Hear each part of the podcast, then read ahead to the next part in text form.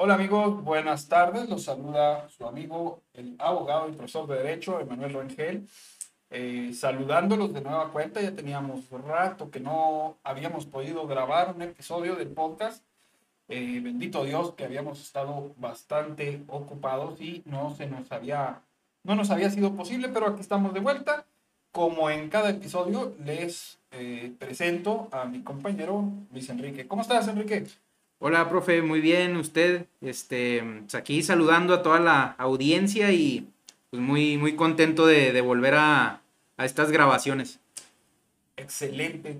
Bueno, pues fíjense, tenemos ya dos semanas que no publicábamos el podcast como, como habíamos prometido y muchas cosas han pasado. Ya iniciaron las campañas, Enrique, las campañas electorales donde cada tres años más o menos eh, se nos convoca a los ciudadanos a elegir a las personas que nos van a representar.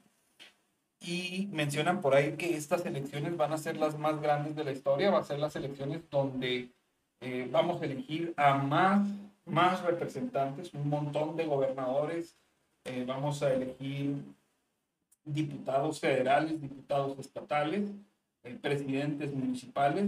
Entonces, eh, por esto señalan que van a ser las más grandes de la historia de, eh, de México, ¿no? de, las, de, la historia moderna de México. Y particularmente, bueno, es, es, difícil referirse a, una sola persona, ¿no? Pero en esta ocasión quisiéramos hablar un poquito de la diputada a la, a la gobernatura, para ser gobernadora. Candidata. La candidata, sí, por supuesto, a, a, a ser gobernadora eh, por Acción Nacional, Maru Campos, donde le decía yo a Enrique, bueno, al parecer ahora sí vamos a poder grabar y tener una opinión diferente, eh, él y yo, porque eh, le decía, es curioso que este podcast se llama Libertad y Pensamiento y pensamos igualitos, ¿no? O sea, no, no hemos discutido, no hemos debatido sobre las ideas, por lo general grabamos sobre ideas en las que estamos eh, muy de acuerdo y, ahora, aunque estamos de acuerdo en ciertos puntos, lo cierto es que hay en puntos en los que no estamos de acuerdo. Y bueno, comenzaríamos, o, o quiero comenzar preguntarle a Enrique, ¿cómo ves tú toda esta situación que está pasando Maru Campos? Pues yo lo que veo es, es una situación, es como una, ¿cómo le podemos llamar? Una mezcla entre una cuestión jurídica y política, es decir, em, me parece curioso que aquí es donde no coincidimos, porque ya que usted dice que, que Corral hace lo correcto al, al, al, al perseguir. al perseguirla, por así decirlo. Y yo digo, también, sí, sí, pero ¿por qué hasta ahora? O sea, ¿por qué lo hace ahora cuando, cuando Acción Nacional en el estado de Chihuahua está, ya no digamos dividido, sino que Acción Nacional está con Maru Campos? O sea, son muy pocos los panistas que siguen eh, estando del lado de o en contra de Maru Campos. ¿Quiénes son? O, en cómo se ha dividido este, este partido Acción Nacional aquí en, en Chihuahua, pues están los corralistas y los, ¿cómo le llamamos? Campistas a los de Maru Campos. Podríamos decir. O maruistas, no sé. Eh, ¿A qué quiero llegar con esto? Corral quería imponer a, a un candidato que es Gustavo Madero. Y qué curioso, ¿no? Qué curioso que, que hasta que hasta que este Maru Campos le gana la candidatura a Gustavo Madero, pues es cuando, cuando ya le están celebrando todas las audiencias y ya le formularon imputación, etcétera, etcétera. Que ojo, yo no estoy defendiendo a Maru Campos tampoco porque eh, yo no quiero una, una gobernadora corrupta, pero lo que también es cierto es que no hay una sentencia condenatoria en contra de, Maru Campos y pues eh, por ahí muchas personas sí, sí han violado ahí el, eh, el tema este de la, de la presunción de inocencia eh, porque pues uno escucha opiniones, ¿no? Donde creen que una vinculación a proceso es lo mismo que, ser culpable, lo cual no, no es cierto, pero en lo que sí yo, yo, yo considero que, es una perseguida política, eh, muy por encima de que estemos hablando de que no es la única,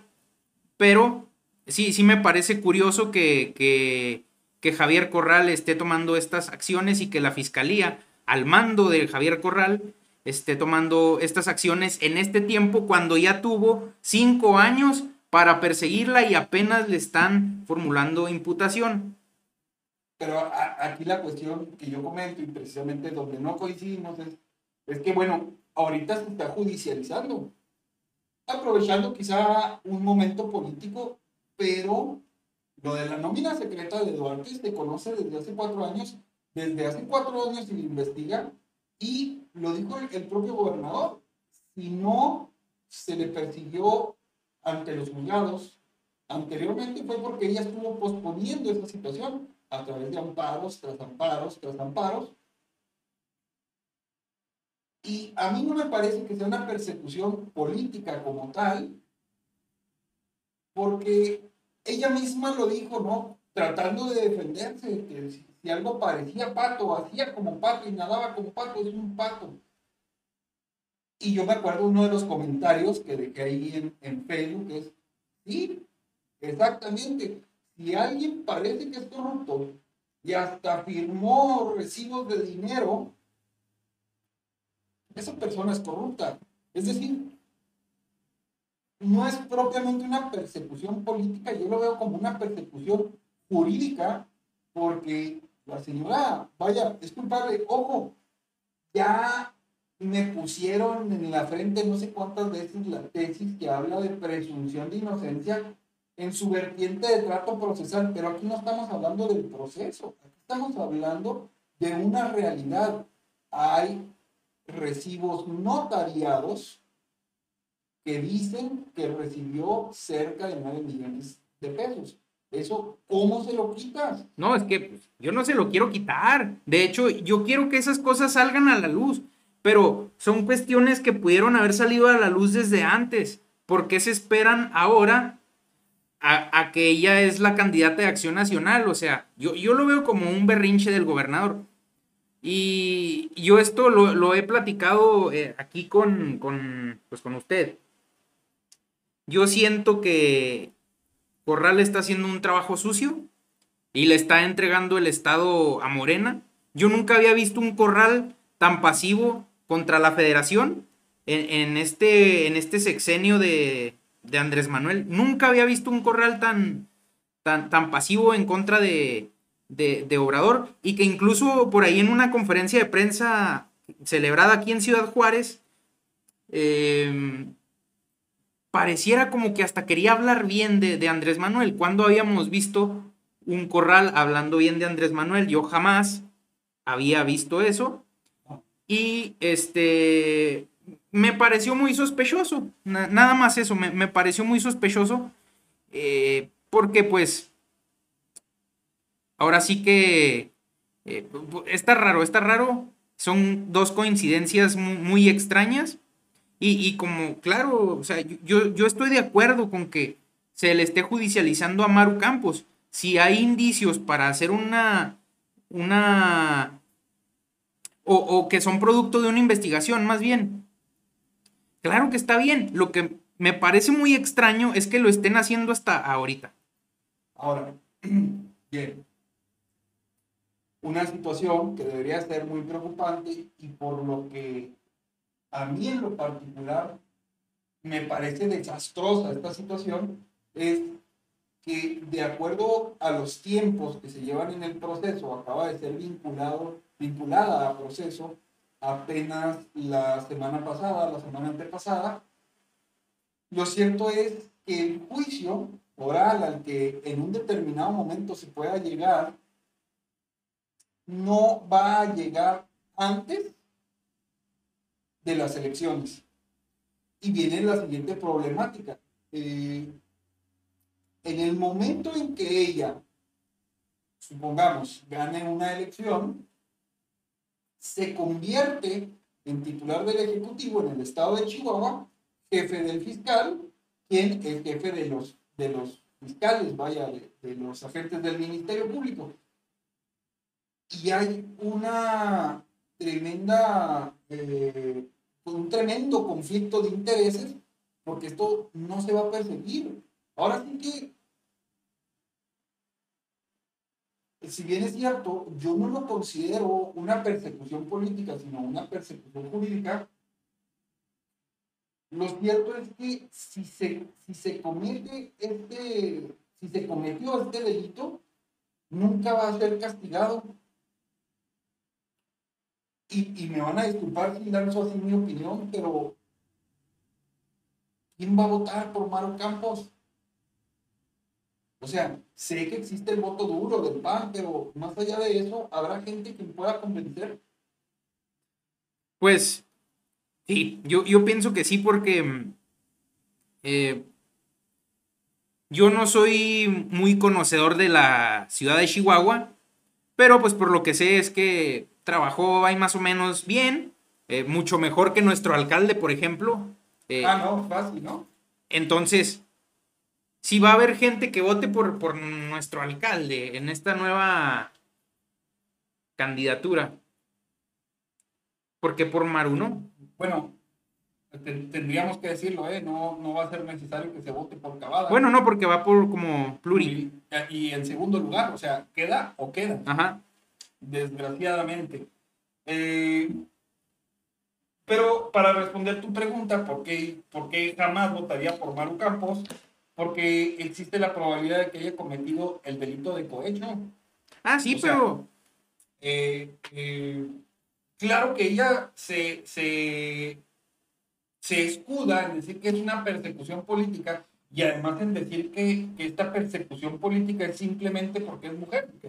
Eh, yo estoy seguro, ustedes lo habrán visto en algún, en, en algún medio de comunicación, ella dice que, que pues que no se le está tratando con equidad de género, lo cual me parece preocupante y ya lo habíamos hablado anteriormente y lo he dicho siempre, muchas mujeres se quieren escudar de cumplir sus obligaciones en esta equidad de género. Lo cierto es que ella, aún suponiendo que fuera una perseguida política, no se le persigue por ser mujer, sino precisamente por ser una persona dedicada a la política. Pero no sé, a, mí me da sospecha que una persona se empiece a escudar en la supuesta inequidad de género que hay, que se le persiga por el simple hecho de ser mujer. Son cosas que me hacen creer precisamente que no es cierto que sea una perseguida política. ¿sí? Ahora, no es nada más de ella, ni de ese partido. Por ejemplo, Hace unos días estuvieron a punto de formular la imputación a Mayra Chávez, que era del PRI, ahora jura que es morenista, lo, lo, cual no es extraño, ya sabemos que el PRI se brincan a Morena cuando ven que se hunde el barco. Sí, porque AMLO dijo que iba a desmantelar la mafia del poder, pero no dijo que jalándolos hacia su partido. Sí, evidentemente, pero bueno, pues es creíble, ¿no? Que sea morenista después de que fue priista, pero estaban a punto de, de vincularle el proceso una vez más se escapó de esa situación y le difirieron la audiencia. Eh, insisto, es de Morena y se les está persiguiendo por el delito eh, que no es cohecho, pero especulado, que, que es, es lo mismito, vaya, es agarrar dinero del gobierno. La diferencia entre el cohecho y el peculado es que en el cohecho se lo quedan para ellos y en el peculado lo utilizan para fines políticos. ¿sí? Hay que recordar que Mayra Chávez fue coordinadora municipal del PRI, algo, así, uno de esos puestos. Eh, disculparán que no conozca la estructura política del Partido Revolucionario Institucional, pero ella era la mera mera aquí en Ciudad Juárez y utilizó, o al menos eso dice la Fiscalía, utilizó dinero de la Junta Municipal de Agua y Saneamientos para eh, inyectarlo en diversos, eh, diversos, a diversos políticos, pues. Insisto, al menos eso dice la fiscalía, no, no, no lo digo yo, ni mucho menos, a mí no me consta, que pues tampoco me extrañaría, insisto, tengo años diciéndolo, eh, una persona que se dedica completamente a la política y nada más que a la política, para mí ya es extraño. Pero, pero quiero compararlo. Eh, esta mujer es de un partido diferente, nada tiene que ver con la problemática y se le está persiguiendo, igual que a Maru Campos. Sí, así es. Este. Mm, em, ¿A qué iba? No sé, yo, yo, hasta siento que la, que la fiscalía está haciendo una. Hasta una investigación así muy express, o sea, con tal de que salga ya. ¿Por qué? Porque. O sea, si fue cohecho lo que. Los hechos que le imputan a Maru Campos constituyen un cohecho. Para mí no, porque el cohecho no es entre servidores públicos, es un servidor público y un particular. Y en este caso estamos hablando de una diputada y un gobernador. Bueno, y en todo caso eso le... No, eso no le, beneficiaría. Sí, y, no le exime de ninguna culpa lo que estoy diciendo, pero lo que estoy diciendo es que hasta la fiscalía, eh, em, ¿cómo lo denota una una investigación expresa. Si tuvieron cinco años para investigarla y no se dieron cuenta de que eso no era cohecho, y además un, juez vinculado a la figura del gobernador Corral, me, o sea, la vincula a proceso por un delito que no es el que se le debió de haber imputado, pues nos dice muchas cosas. Eso considero yo. Bueno, si en eso coincidimos. Eh, para que se entienda un poco a qué se refiere Enrique con, con el juez vinculado a Javier Corral. Bueno, el, juez que vinculó a proceso a Maru Campos eh, fue uno de los jueces elegidos en el año de 2018.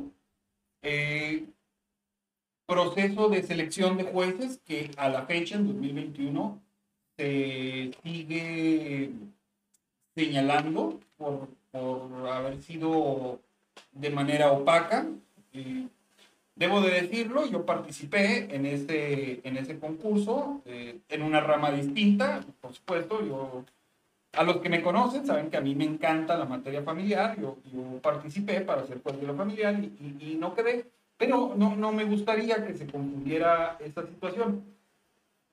Hasta el día de hoy, insisto, se sigue señalando ese proceso como un proceso opaco totalmente en el que la selección estuvo a cargo de esta señora Lucha, Lucha Castro, a quienes en, a quien en más de una ocasión se le señaló por, por, por la opacidad, opacidad de, de este concurso en el que eh, pues participaron muchas personas y, este juez, ah, y por supuesto que es cercana al gobernador Javier Corral, y, concurso en el que salió victorioso este, este, este juez. Ojo, no con ello queremos decir que, que, el juez sea corrupto, ni mucho menos, o que no mereciera el puesto.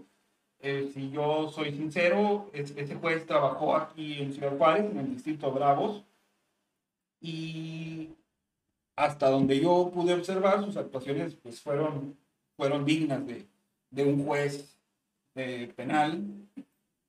Sin embargo, bueno, pues, es, es mínimamente sospechoso que, un juez eh, al que podemos vincular, es decir, unir al nombre de, Javier Corral, porque fue designado precisamente por esta eh, señora Lucha Castro, quien a su vez fue designada por por Javier Corral, pues haya sido quien eh, haya vinculado al proceso a esta mujer.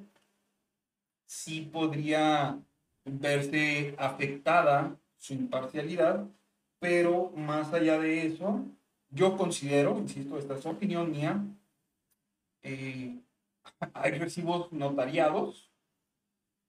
Debe decirse, el notario, a pesar de que se le llamó a las audiencias, no quiso comparecer, se le, se le ha requerido en varias ocasiones, actualmente inclusive el notario se encuentra suspendido porque no, no, ha, no ha atendido los requerimientos que se le hacen. Y no sé, a mí, a mí me da que pensar, ¿no? Vaya, si no los hizo él, ¿por qué no se presenta? Y dice, oye, no, sabes que estos, estos recibos son apócrifos, como afirma la defensa de esta, de esta mujer que hoy contiende para eh. Lo que sí me queda muy claro, ya para finalizar, es que eh, en caso de ganar, esta mujer presenta un conflicto de intereses tremendo, lo cual desde mi perspectiva le debería de imposibilitar siquiera para participar en las elecciones que se aproximan. Sí, de hecho, eh, hay, hay, un artículo en, en, la ley electoral del Estado que eh, maneja precisamente esto, ¿no? Tienen que presentar una especie de carta donde eh, ellos manifiestan no tener ningún tipo de, conflicto de, intereses y pues en esta ocasión eh, hay un conflicto de intereses porque ella quedaría al mando de, la fiscalía, quien es la que en, en, la actualidad se encarga de perseguirla. Y yo, pues, yo quería dejar asentado ese punto. Yo, yo estoy de acuerdo en que se lleve a los corruptos ante la justicia, pero que se lleve de la forma y en el tiempo en el que, en el que debe ser, no, no por capricho de, de, un gobernador, eso es lo que yo considero. También le quería yo preguntar, a ver qué opina usted sobre eh, el spot este de, del candidato de Movimiento Ciudadano, Alfredo Lozoya, eh, que, que, por cierto el INE se lo retiró por porque ah, eh, este calumnio, por así decirlo, a, a Maru Campos. Mira, bueno, pues la opinión directa es, a mí me parece, y en lo personal, me parece que el señor Caballo Lozoya es la mejor opción para Chihuahua. También me parece que va a perder por el simple hecho de que vaya por movimiento ciudadano y no por, por cualquiera de las dos fuerzas políticas grandes de este país, que es el PAN y Morena. Este, me encantó ese comercial que señala directamente a la señora Maru Campos de, corrupta y al señor Loera de traidor, porque me, encantó porque pues, Loera es un traidor, le regaló el agua a la, le quitó el agua a, a, los chihuahuenses para entregársela a a los gringos, lo digo sin pelos en la lengua, Loera es un traidor, y Maru Campos es una corrupta. Eh, y me encantó este spot. Se lo quitaron porque sí, efectivamente se nota que el señor no es político. Por eso él era independiente en Parral. Son cosas que no se pueden decir. Desgraciadamente, el decir la verdad es un insulto hoy en día. No es, no es la primera vez que nos damos cuenta de eso. Este, y digo yo, bueno, pues no deben de haberse quitado. Al final de cuento, al final del cuento, la señora Campos está vinculada a proceso por un delito de cohecho. No dijo una mentira, no la calumnió. Si bien es cierto, es procesalmente, porque vaya, soy abogado, conozco del tema. Lo cierto es que procesalmente se le debe dar trato de inocente, pero la sociedad no tenemos por qué tratarla como inocente sobre todo por haber firmado estos recibos de los que ya hemos hablado. Y a mí si me lo preguntan, la verdad, pues tendríamos que votar por el caballo y los a todos. No, y, aparte que es, eh, esto es parte del juego político de, de los dimes y diretes, porque, a ver, ¿qué es lo que le molesta a Maru Campos? En mi opinión, le molesta que ella no tiene nada que decir sobre el caballo Lozoya. Y sin embargo, todos podemos decir algo sobre ella. Igual lo era. Que bueno, lo era sí se ha comportado un poquito más a la altura eh, eh, este Mr. Traidor. Porque él, él, no ha hecho berrinche por, por el spot en contra de él. De hecho, el único que le quitaron fue el, el de en contra de Maru. El de en contra de, de lo era, ahí sigue circulando más que nada en YouTube. Cada dos videos sale ese spot.